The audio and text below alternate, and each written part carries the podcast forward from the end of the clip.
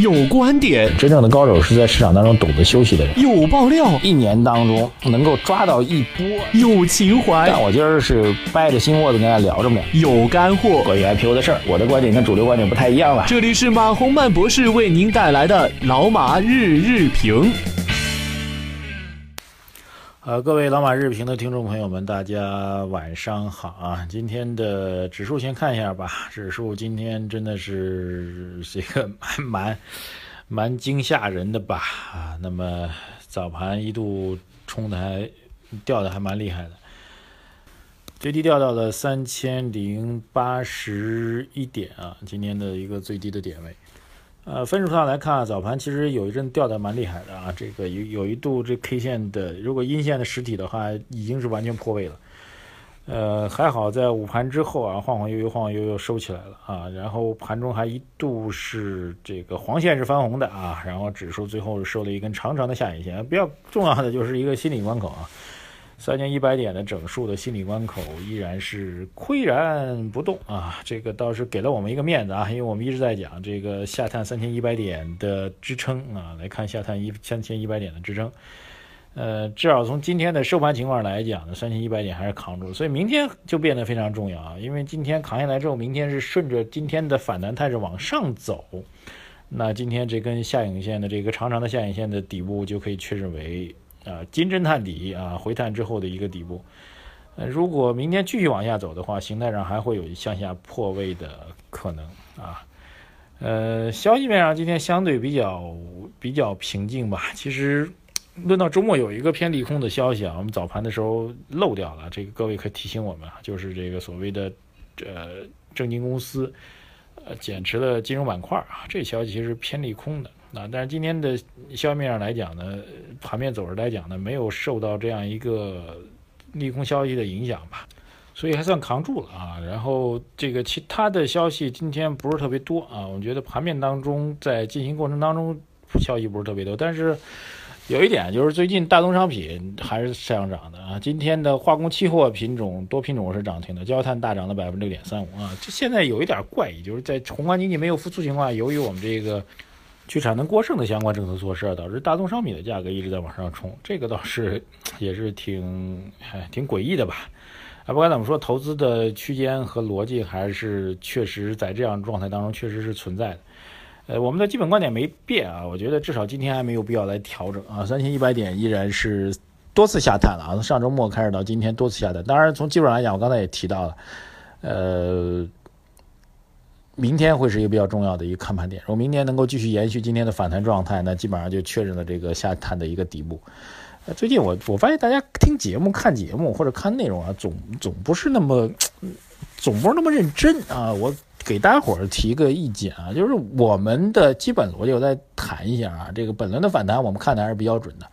反弹过程当中，我们一定坚定的看多，包括我们的标题也是坚定看多。但是最近这几天，各位应该知道的啊，就是在收盘点位创出超过了那个新的高点之后，我们一直在讲要回探三千一百点的这个这个位置啊。我不知道各位是不是没听清楚，很多人在这个微信公众号后台在在在在批评我们说这个，你就盲目看多，你没看它下跌吗？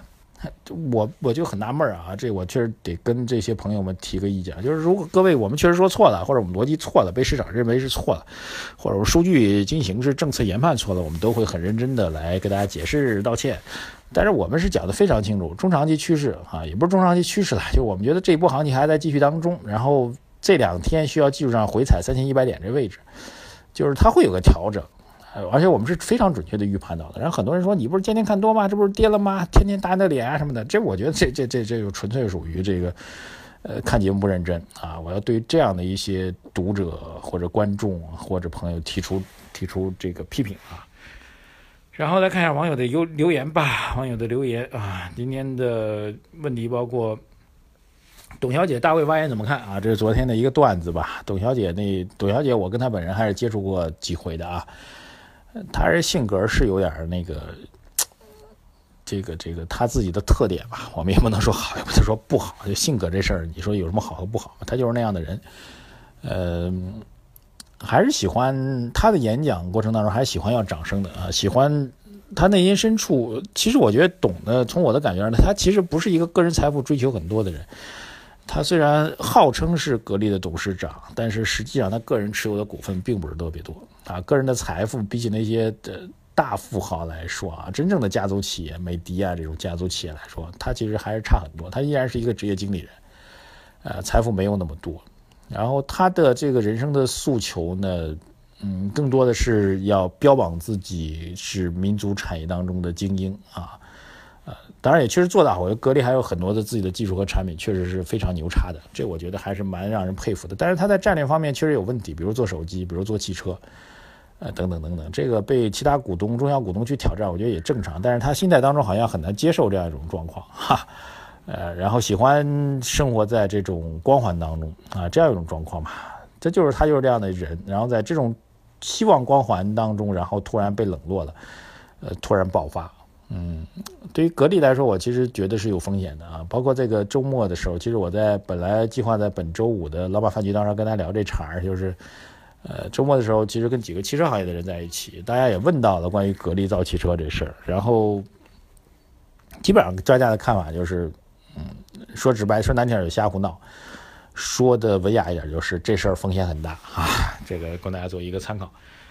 呃，欢迎新的网友们吧，国栋、流星雨等等等等。三生姐她说，虽然也没亏损啊，这个三生姐她说，这波行情看起来真的很艰难啊，不外乎说今年是投资的，今年是投资的小年啊，这是我们的基本观点。老马之前预测最有可能出现行情的十一月份，可以继续期待吗？然后。虽然也没亏损，但是心情也确实好不起来啊。另外，上周老马的直播看了，还带美颜功能，老马尤其粉嘟嘟，不过思维很敏捷啊。粉嘟嘟这这 这美颜是花椒自带的直播功能，我自己也不希望那样啊，这显得又太嫩了啊。本人还是以这个中老年人的形象为主吧，呃。所以我一直在讲，今年的大家各位的投资期待不要太高啊，差不多就行了。这一波很多朋友之前给我们留言说做 PPP 已经赚了百分之十、百分之十五，最高的有朋友留言说赚了百分之三十，应该知足了啊。其实今年差不多落袋为安吧。虽然我们的工作每天还要再给大家去去去讲经济、讲投资、预测趋势，但是对于个人体投资来说，赚那么多真的应该落袋为安了。剩下的钱买点理财产品，这平平安安的不是挺好吗？然后，如果资金量特别巨大的话，你可以考虑去配置一些海外资产。网友 Jesse 他说：“恭喜巨神兵的廊坊发展再次被举牌，希望能够带动我的万科继续上涨啊！”欢迎新的网友水墨留白。小老虎说：“巨神兵的微博号多少啊？微博号就是张家森啊。我们本周五可能还会再做一次我跟加森的直播啊。各位如果有兴趣的话，可以在后台留言给我们。本周五我们再做一次吧。”嗯，如果各位觉得这节目可以固定下来的话，可以在后台留言给我们，财经马红版等着大家啊，谢谢。还有双固五金，他说辉哥用的什么收费软件啊？这个我也没问他，我回头再问一下啊。还有王涛、小雨哥、生康生啊，欢迎各位啊。就是我们之前呢，把上次的节目当中一些内容都删除掉了啊，这个呃，很多朋友后台在问啊，这个我觉得也正常吧。我们要自我约束、自我鞭策、自我提高嘛，这个正常啊。各位也不要问太多了，谢谢大家继续支持我们啊，继续支持我们。然后我们周五的花椒的小股神的直播是不是要延续下去？各位来提一下你们的看法，好不好？欢迎大家给我们更多留言。还有我们的图书啊，纯享人生的图书，在我们的微信公众号当中还在销售。欢迎各位购买，还有我们的订阅产品老马饭局也在继续推出，欢迎各位关注微信公公众号财经马红漫之后呢，继续参与，谢谢大家，再见。